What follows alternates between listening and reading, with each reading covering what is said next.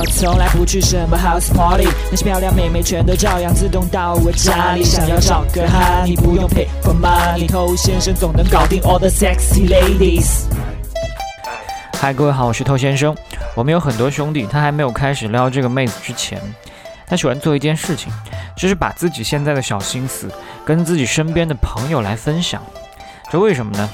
因为怂嘛，因为他自己呢不自信，有些忐忑，有些彷徨，怕自己如果堂而皇之的就去撩这个妹子，万一没撩到，很没面子，所以先跟身边的这些好朋友们讲一讲。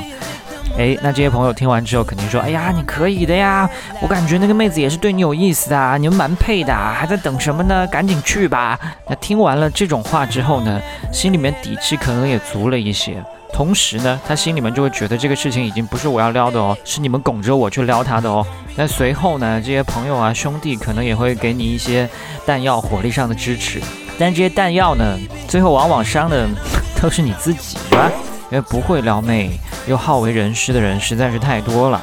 以前我什么都不懂的时候，还有朋友给我支招，说你就应该每天跟踪他。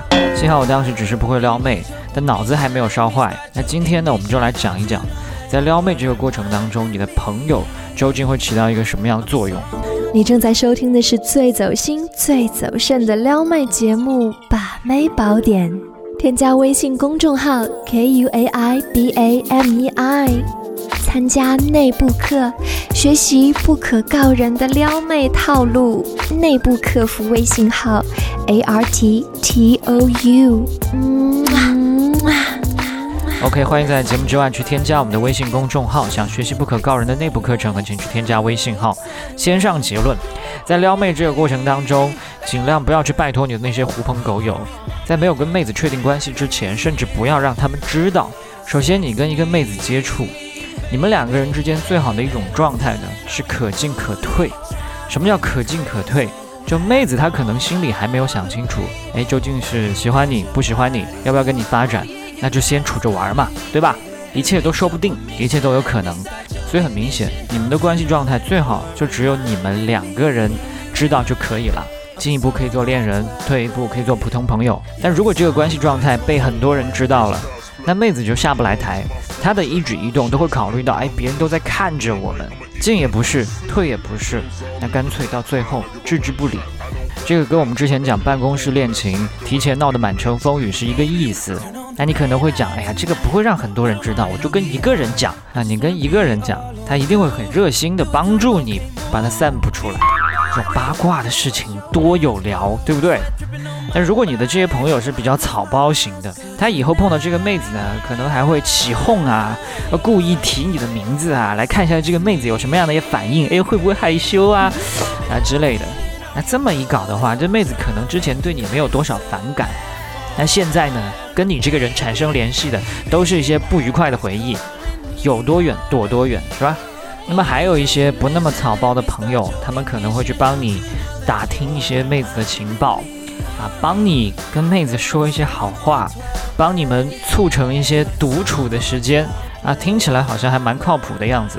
但你仔细想想，这所做的每一件事，不都是在帮你去表白吗？我们一直说妹子她不傻，这么简单的问题他会不懂吗？那关于表白究竟有多糟糕，我们已经说过很多次，说过很多年了。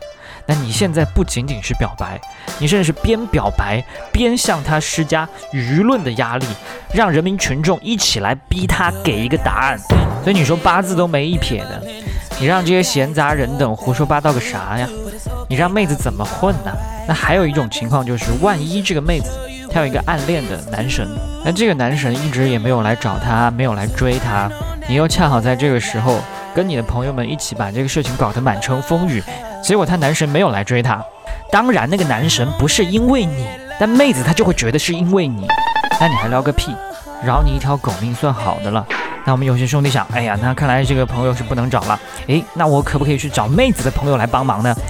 那确实有很多妹子的朋友闺蜜，他们都很热心，很乐于助人的，啊，愿意跟你来聊一些妹子的事情。但是我拜托你想一个问题。这个妹子她跟你熟，还是跟妹子更熟？她是更愿意帮你，还是更愿意帮妹子？这样明白了吧？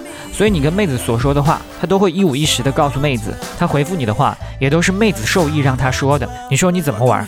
但不仅如此，还有一个不好的地方在于，很多妹子她会觉得你骚扰到她身边的人，让她觉得很丢脸，甚至会气急败坏的来指责你。有什么事情你直接冲我来啊！你干嘛去骚扰我的朋友呢？那我们有一些已经晚期的兄弟，这个时候他是怎么理解呢？诶，你这个意思是不是说我应该把我的心意直接来跟你说，而不是要通过其他人来转述呢？哎呀，就越想就越是这么一回事儿。于是就非常自信满满的去把自己的爱意跟妹子好好的表达了一番，结果妹子无情的拒绝他之后，他还怪妹子暗示我来表白，你要玩弄我的感情，为什么要这样对我？啊，这个脑回路过于清奇是吧？好，那我们今天就讲这么多了。所以撩妹不要去找朋友，还不如来找我。我是头先生，我们下回见了。